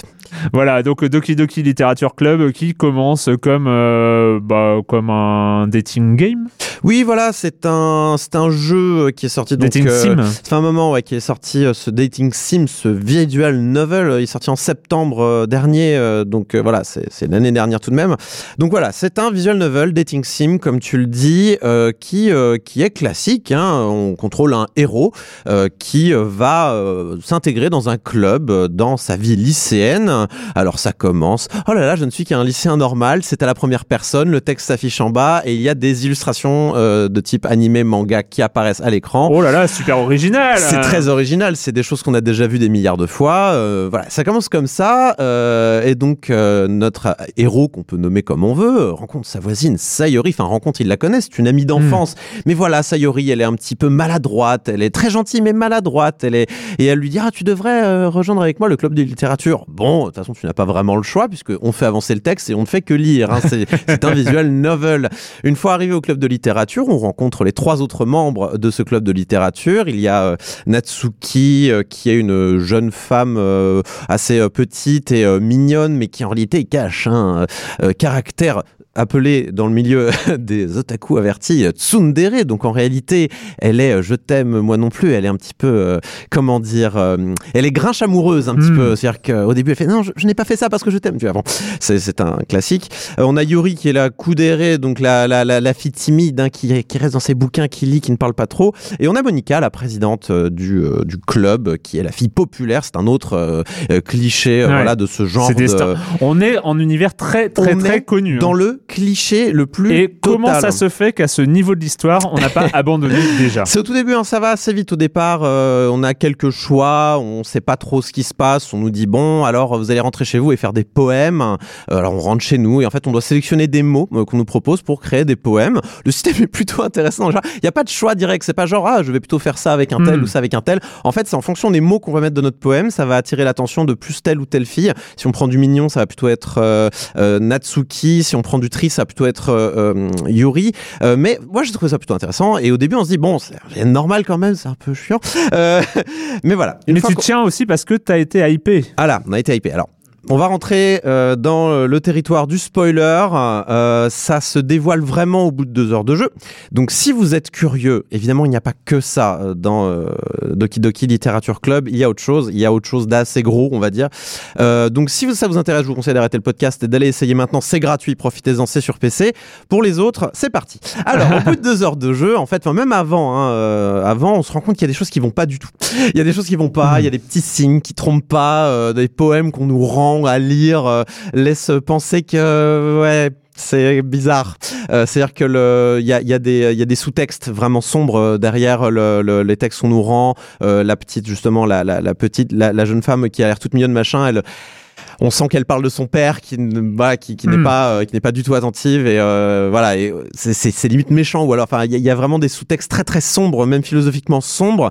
Et en fait, au bout de deux heures de jeu, on se rend compte que on est sur un jeu d'horreur psychologique, c'est-à-dire que le, le jeu d'un seul coup, enfin en deux étapes très très spécifiques, se mettent d'un seul coup à faire un un demi-tour total sur le genre que c'est et euh, coup sur coup en fait euh, euh, notre voisine amie d'enfance un peu maladroite nous apprend qu'elle est euh, qu'elle est qu'elle fait une grosse dépression depuis très longtemps et euh, 30 minutes plus tard elle se suicide voilà et Ah ouais, fin du ah, jeu et le jeu s'arrête là et le ah, jeu s'arrête ah, là. ok. Ah oui, c'est du spoil. Ah oui. C'est ah non non mais je vous le dis c'est pour ça que j'ai dit aux gens d'arrêter. Si vous- là vous êtes déjà trop loin donc mais il y a encore à bouffer donc allez-y il est temps d'aller sur il est temps d'aller sur le jeu hein, il est encore temps. Mais voilà on se tape quand même deux heures de jeu classique de VN classique gnangnan avec des clichés euh, voilà Si- il y a des gens qui aiment ça et je juge pas hein, vous avez le droit d'aimer les VN de ce type là de type harem hein, comme on dit c'est-à-dire Mm. un homme plusieurs femmes ça existe dans l'autre sens aussi mais là c'est vraiment en type harem. Mais voilà on arrive au bout de deux heures de jeu et notre amie Sayori eh ben elle est au bout d'une corde Euh, et c'est un problème parce que c'est euh, le, le, le, le héros s'en veut, le héros, hein, et là c'est fin. Et on retourne au menu principal. Sauf que au menu principal, eh bien, euh, le menu principal est glitché. euh, le- là où il y avait l'image de Sayori, euh, c'est tout glitché. Il y a, y, a, y a plus Sayori, il y a un énorme amas de, de, de sprites et de et nou- nouvelle partie est glitchée aussi. on- voilà, donc on fait une nouvelle Il y partie. a un truc chelou. Il y a un truc chelou qui se passe. On lance une nouvelle partie et là, ça redémarre une partie. Et ah, oh, je vois cette fille arrogante alors que c'était pas ça au début. C'était genre ah oui, c'est mon ami d'enfance qui s'approche. Et là, c'est oh non, il y a encore cette fille relou qui s'approche. c'est terrible et tout. Et en fait, il y a un glitch qui s'approche et ça re redémarre. Enfin, voilà, donc le jeu part en mode full glitch, full bug. Genre il y a quelque chose qui va pas dans le jeu. Évidemment, tout ça est contrôlé, tout ça est scénarisé. C'est, ça a tout été pensé par le développeur du jeu. Et on redémarre euh, une partie dans un univers où Sayori n'existe pas, tout simplement. Et euh, où on se dit, qu'est-ce qui se passe? Voilà, il y a une distanciation entre euh, le protagoniste du jeu et le joueur qui se fait de plus en plus, parce qu'évidemment le protagoniste n'est pas au courant qu'il y a eu une autre partie Mmh, avant, mmh. mais le joueur lui est au courant. C'est tout le principe, c'est que le quatrième mur est euh, brisé. Et d'ailleurs c'est déjà arrivé dans d'autres visual novels hein, qu'on brise euh, cette euh, cette barrière là. Et là je vais pas rentrer dans les détails, mais grosso modo on va de plus en plus dans la folie. fi- finalement, le but n'est pas de rentrer dans le vrai spoil, mais pour que les Voilà. auditeurs comprennent bien. J'ai eu une discussion avec Corentin où il m'a dit Ouais, je veux en parler, mais je veux pas spoiler. Le, le fait est qu'on ne pouvait pas parler de Doki. Doki Literature Club si on ne parlait pas de ces éléments-là. Parce que finalement, paradoxal. ce n'est pas un visual novel, c'est un, d'une part, un jeu d'horreur Alors, si psychologique. pour le coup c'est un visual Oui, novel, mais, mais c'est pas un visual novel harem de, c'est pas un dating sim, voilà. C'est ça, c'est pas un dating sim. On est dans l'horreur psychologique et on est dans ces, ces systèmes méta qui jouent Ouais. avec la structure même du jeu. Et c'est ça qui est sympa parce que toute l'horreur de ce jeu-là n'est pas basée sur le gore, comme on peut l'avoir dans beaucoup de jeux d'horreur, mais sur ce qui est perturbant, sur est-ce que le jeu est vraiment en train de lire dans mes pensées, est-ce que, alors bien sûr que non, tout est scripté, mais voilà, il y, a- vraiment une notion de briser le quatrième mur, euh, parler de sujets terribles, comme du suicide, euh, ce genre de choses euh, qui, qui sont perturbantes, oui. C'est intéressant, mais alors justement, ce, ce côté surprenant du jeu qui se transforme, est-ce que quand tu, tu achètes le jeu sans savoir. On l'achète pas, il est gratuit. Ah, il est gratuit, mais genre, est-ce que tu es prévenu ou pas Ou- du tout Alors oui, quand même. Alors, quand on même est une un peu prévenu. notion Il y a un message au tout début du jeu. Attention. Ce jeu n'est pas pour les gens euh, au cœur fragile. Enfin attention. Parce que j'imagine les gens le qui l'ont découvert en, en jouant, euh, Alors, ça doit être, Rien ne laisse euh, penser. Alors, à part ce seul message au début du jeu, rien ne laisse penser que c'est un jeu d'horreur psychologique. Mais tout le reste, tout le reste, c'est-à-dire que tout ce qui est promotionnel, le site internet, la page Steam, tout est présenté comme un visual novel de harem normal, Classique, classique, euh, classique euh, voilà. Mais il y a quand même ce message genre Et- attention. et- et toi, si vous êtes, tu- si vous êtes perturbé. Alors j'en avais entendu parler. J'ai pas été spoilé, mais Tu savais qu'il y avait un On truc m'avait derrière. laissé entendre qu'il y avait un truc derrière ce jeu, donc j'y suis allé en me doutant de ce qui allait se passer. euh, Quand même, je me doutais qu'on allait partir sur euh, Quelque chose euh, de quelque chose un peu plus horrifique, parce que en plus, c'est le VN, c'est déjà arrivé dans le VN qu'on ait ce genre de choses-là. Alors j'ai plus le nom en tête, j'ai pas réussi à retrouver le nom de ce visual novel, mais je sais que dans un autre visual novel de type harem du même genre comme ça, il y a une route avec une des petites amies qui se rend compte que le joueur a déjà séduit d'autres filles dans le jeu, dans d'autres parties, et ça finit mal. Elle, elle te tue et elle s'adresse à toi le joueur. Dis donc toi, je sais que tu m'as trompé avec d'autres filles et elle te tue.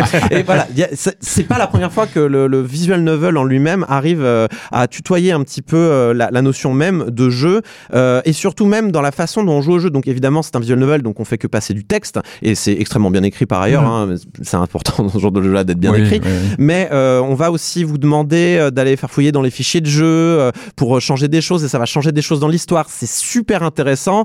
Le, bon, voilà, on est dans quelque chose d'assez intéressant et qui tutoie un petit peu le qu'est-ce que le jeu vidéo est, quel est le rapport entre le joueur et le jeu vidéo? Ce que des jeux comme Undertale ont déjà fait d'ailleurs, hein, on en a déjà discuté. Ouais. euh, euh, voilà, euh, quand le jeu vous dit bah peut-être que si vous tuez pas les ennemis comme dans un RPG classique, ça peut être intéressant pour vous aussi. Là, on est là-dedans et euh, d'ailleurs dans une interview, donc le créateur principal du jeu qui s'appelle Dan Salvato, il expliquait finalement que son envie de créer un tel jeu était issue de la relation en je t'aime moi non plus qu'il avait avec les animés. C'est-à-dire qu'il aime beaucoup la qualité des animés, la qualité des histoires, mais ça l'énervait aussi d'avoir ces, ces euh, comment dire, ces clichés de personnages Mm. et tout ça. Et il avait un peu, il avait un peu envie de les, les torturer lui-même finalement. Donc ce jeu, c'est un peu à la fois une critique, enfin une critique, une réflexion sur comment on peut faire un jeu tout en brisant le quatrième mur, tout ça. Et aussi, euh, et aussi, euh, voilà, une critique sur euh, la culture animée, la culture manga, et, euh, et je trouve ça très intéressant parce que finalement derrière ce qui est, ce qui paraît être un jeu, tout ce qu'il y a de plus superficiel et euh, et de, euh, on va dire, euh, qui relève d'une vacuité hallucinante, on a un jeu qui est, alors c'est pas une révolution non plus, hein, je veux dire, le- Mm. on reste dans du bout, à gros à gros, je te fais des bugs sur ton écran, mais euh, bon, j'aime bien la démarche. La démarche artistique est intéressante, donc si vous êtes intéressé, je vous ai encore, je vous ai épargné une bonne partie de ce qui se passe dans le jeu, évidemment, euh, notamment le, le- enfin, il y a, y y quand même. euh, On n'a pas vraiment spoilé. on n'a pas vraiment dire. spoilé, Voilà. je vous ai spoilé. C'est dommage que la, la surprise de ah en fait je joue à un jeu d'horreur est cool, mais après bon on peut pas non plus voilà si je vous en ai pas parlé comme ça vous n'y aurez pas joué de toute manière. C'est ça. Donc voilà je vous encourage à, le- à aller regarder Doki Doki Literature Club, c'est sur Windows, Mac et Linux, voilà Et c'est gratuit. et c'est gratuit. Eh ben c'est fini, on a fait plus long mais pas tant, ça va. Ouais, ça Euh, ça va, c'est fini pour cette semaine avec le jeu vidéo et la question rituelle à laquelle vous n'allez pas échapper et quand vous ne jouez pas, vous faites quoi Patrick Euh, alors moi je suis euh, team DC euh, Comics euh, fondamentalement, c'est-à-dire Ouais. que bah, c'est pas facile tous les jours. Ah ouais. Alors c'est-à-dire que là quand le nouveau Marvel, t'es- team Zack Snyder quoi. Et ouais, Ah et ouais, justement, alors justement, Ah justement, ouais. au moment où le nouveau, nouveau Avengers sort en salle, moi je revois Justice League. Et c'est dur, et c'est dur, et, euh, c'est difficile parce que justement, euh, tu parles de Snyder, c'est intéressant parce que moi je regrette Batman v Superman. Je regrette les, les parties pris qu'avait Snyder, qui il y avait beaucoup de choses critiquables, mais je pense qu'il avait une vision quand même. Il avait une vision de Superman, des super-héros. Il avait, il avait un, un parti pris qui reste intéressant. Et quand on voit Justice League, on connaît les problèmes, le développement de elle du film avec euh, Snyder qui a eu des problèmes de, des drames, un drame familial, qui a quitté la production. Whedon qui est arrivé en, donc le, le qui avait signé les Avengers, donc c'est une hérésie totale qui lui reprend les commandes du, du projet. Pour moi, c'était quand même une hérésie de prendre le type qui avait bossé dans l'écurie d'en face pour ramener. Et du coup, on se retrouve avec un Justice League qui est, qui est fade, qui est, presque un, un, cas d'école. Hein. C'est un film qui ose rien faire, qui est complètement stressé d'exister, qui, qui est, qui est d'une fadeur assez absolue. Et moi, je regrette, je regrette Snyder, je regrette vraiment ce qui, je pense qu'il avait vraiment une vision intéressante. Donc c'est difficile, je pense qu'on voit pas trop où va aller le DC Universe au cinéma dans l'avenir. Je crois qu'il y a un Wonder Woman 2 qui est annoncé, qui se passerait dans les années 80. Donc ça, ça c'est la dernière rumeur euh, qui a cours, moi qui me redonne un peu espoir. Mais euh, mais ouais, c'est difficile Justice League. C'est vrai que c'est un film euh, et, qui est frustrant parce que pour moi c'est un de ces films on, on pressent presque le, le, le bon film qui aurait pu exister derrière. On, on sent la volonté qu'avait Snyder de, de poser plein de questions sur le, J'ai jamais le rôle du réussi à lire la Justice League quoi. Ah mais c'est non, c'est J'ai bien. jamais- J'ai- Mais d'ici, non, mais j'ai essayé. c'est la base. D'ici, c'est la base. Ouais. Si, si, c'est la base.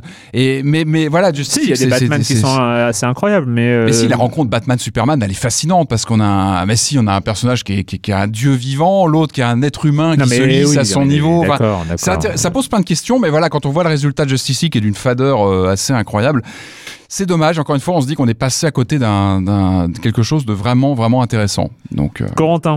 Alors moi en fait de- par moment euh, quand j'ai un peu de temps je vais sur un site internet c'est assez intéressant à regarder parce que en fait contre un abonnement euh, vous avez le droit à, à regarder autant de séries que vous voulez euh, Ah. et je trouve ça je trouve ça assez bien pensé c'est Troll, pratique comment ça s'appelle troll, Comment ça s'appelle troll, Mince. troll, Bref, troll. sur ce site internet euh, dont on n'a pas le droit de prononcer le nom apparemment, euh, on a euh, récemment donc c'est sorti ta, ta, ta, ta, ta, je sais plus quand c'est sorti, tant pis, j'aurais dû le 20 avril euh, Agretsuko. Alors Agretsuko, qui est donc Agretsuko Eh bien Agretsuko est une mascotte de Sanrio. Vous connaissez Sanrio, c'est Hello Kitty, euh, c'est Mm. euh, ces petites mascottes toutes mignonnes, toutes sympas. Et donc euh, cette mascotte de Sanrio est apparue dans des shorts, euh, des petits, euh, des petits shorts euh, depuis 2016. C'est vraiment très court, c'est genre 30 secondes. Agretsuko, c'est un pandarou. Elle a 25 ans, elle est célibataire, elle travaille dans une grande entreprise japonaise et elle est saoulée par son boulot. Mais elle est saoulée de ouf. Euh, et euh, son petit truc à elle, c'est d'aller au karaoké pour se défouler, pour dire à quel point sa vie c'est de la merde, son boulot c'est de la merde, elle déteste ses chefs, elle déteste tout le monde. Voilà.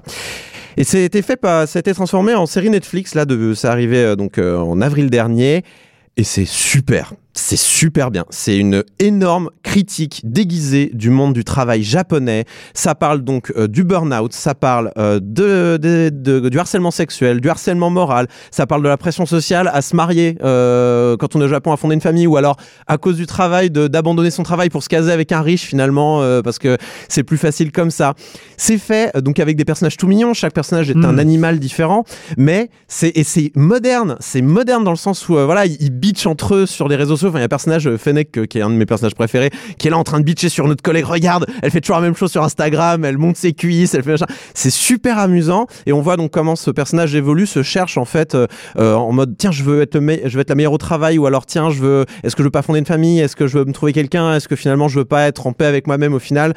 Tout ça à travers des petites scènes avec des gags super cool, c'est super bien écrit. La VF, si vous êtes allergique au japonais, est très bien. Donc n'hésitez pas à le regarder en VF. Évidemment, des moments où elle fait du hard rock, parce qu'elle elle fait du death metal, pardon, elle fait pas du hard rock, elle fait du death metal, donc c'est du comme ça dans le micro. Euh, évidemment, là, c'est pas doublé, hein, la pauvre Ouais. doubleuse, elle, elle s'est pas cassé la voix. Mais euh, n'hésitez pas à y aller. En plus, c'est assez court, c'est genre une dizaine d'épisodes, 15 minutes chacun, ça se regarde très très vite. Je vous recommande Agretsuko, c'est sur Netflix. Oh, je l'ai dit, pardon. Ah là non. Tu l'avais déjà dit avant, Ah, retenir. Ouais, ouais. C'est pas grave. Euh, moi, pour ma part, je recommanderais euh, un livre au titre euh, peut-être un peu long, mais passionnant. C'est Pourquoi la société ne se laisse pas mettre en équation.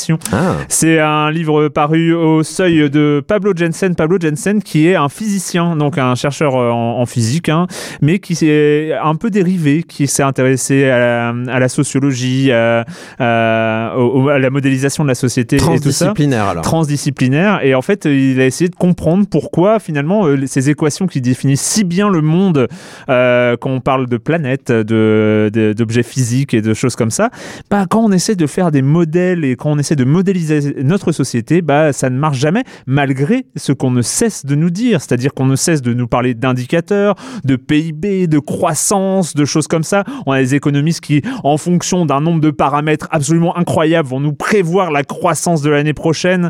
Et euh, d'ailleurs, qu'est-ce que ça veut dire la croissance? C'est quoi le Qu'est-ce qui est derrière tout ça?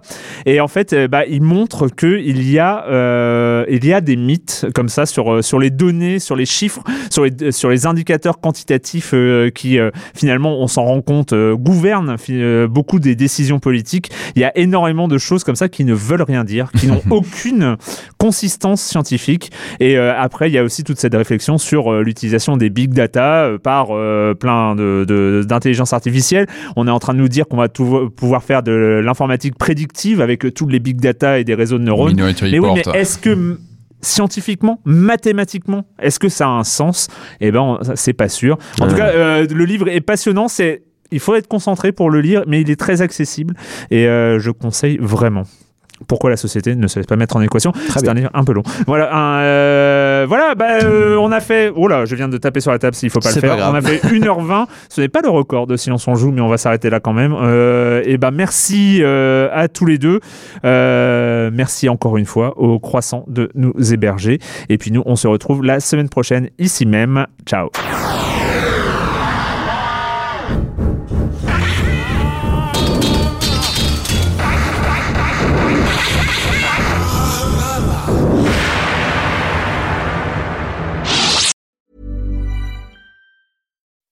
When you make decisions for your company, you look for the no-brainers. If you have a lot of mailing to do, stamps.com is the ultimate no-brainer. Use the stamps.com mobile app to mail everything you need to keep your business running with up to 89% off USPS and UPS. Make the same no-brainer decision as over 1 million other businesses with stamps.com. Use code PROGRAM for a special offer. That's stamps.com, code PROGRAM.